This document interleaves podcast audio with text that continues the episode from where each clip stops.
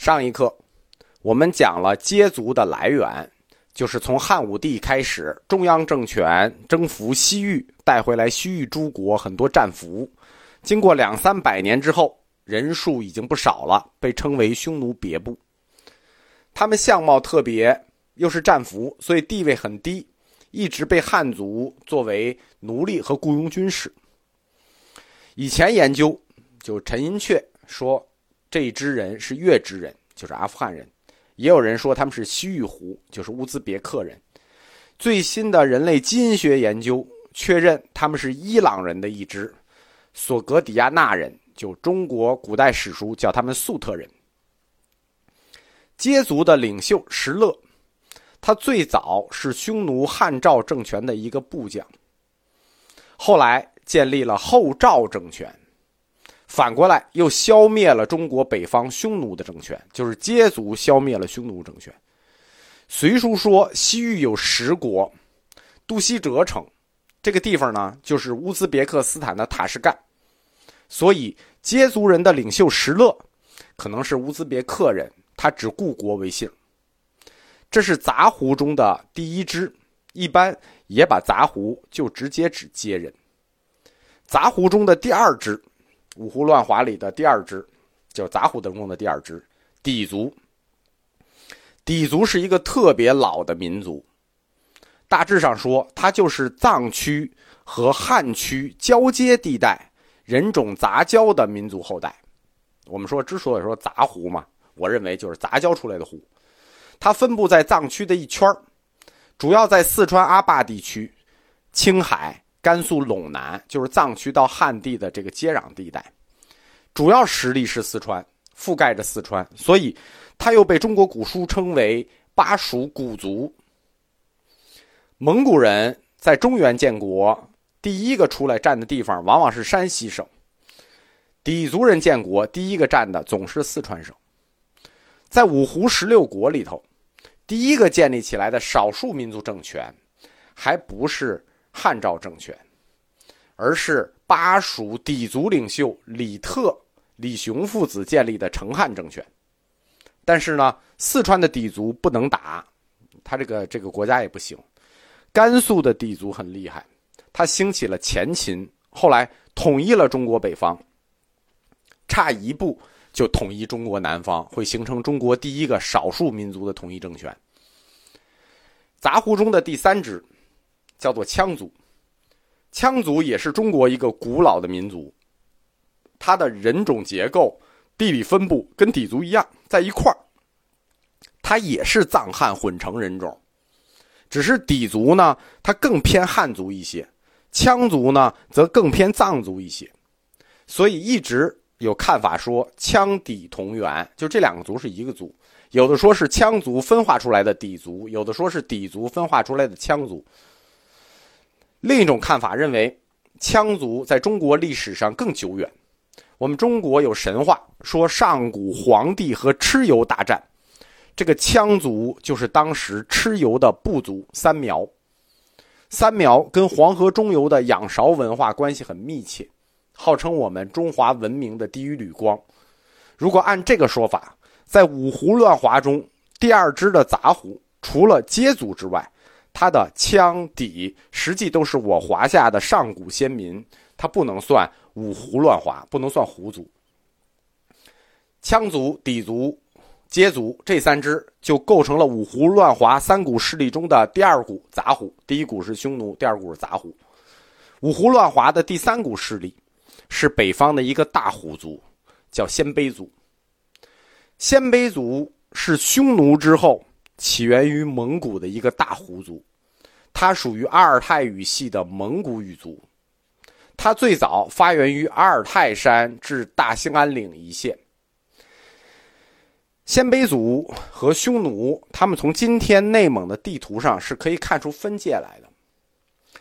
在今天内蒙古省，我们从地图上看，从呼伦贝尔到阿拉善地区，东西极长。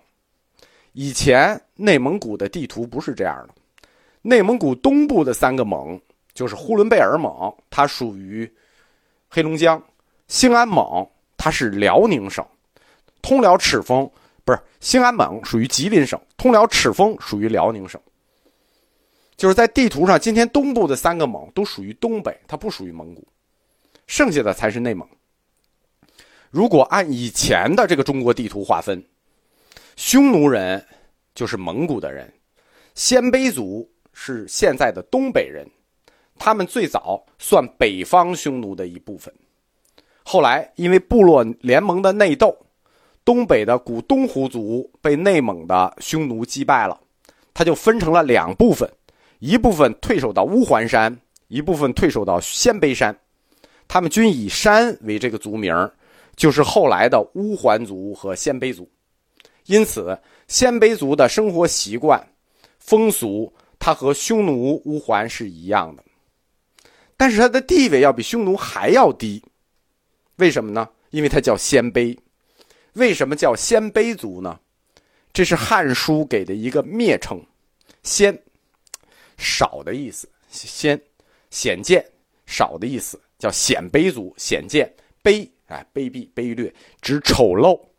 所以说，这伙人就是人数少、地位低、长得丑，这就是鲜卑族。五胡乱华主体的五胡，我们就讲完了。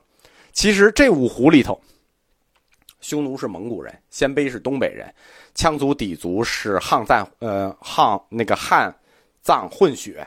那除了羯族。其实都是中国人，就是没有五胡，这实际上不不存在五胡这说，只有一胡。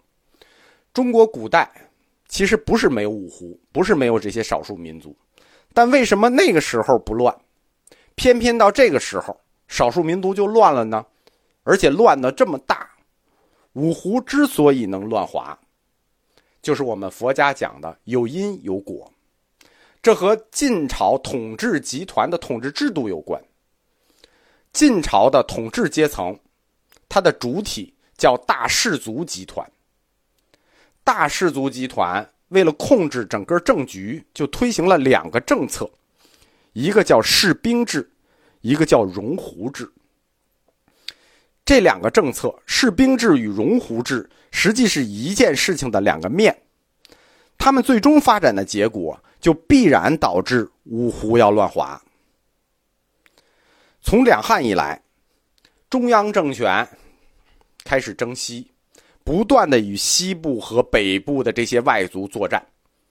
在作战过程中，汉族发现外族人真的是很能打，于是统治阶层想出来一个以夷制夷的办法，就是把投降过来的部族迁入关内，迁入塞内，与汉族杂居。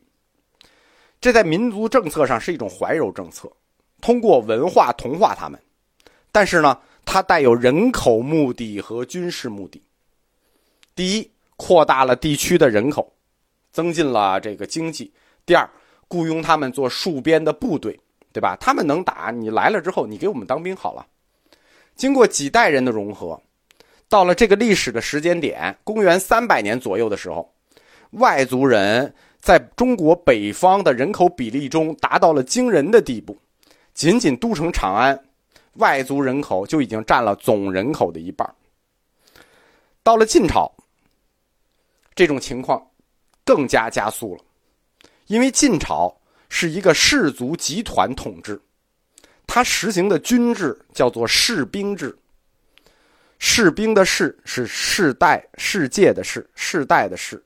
所谓士兵，就是世代当兵，这样就出现了一个世代做军人的家族集团，叫军户。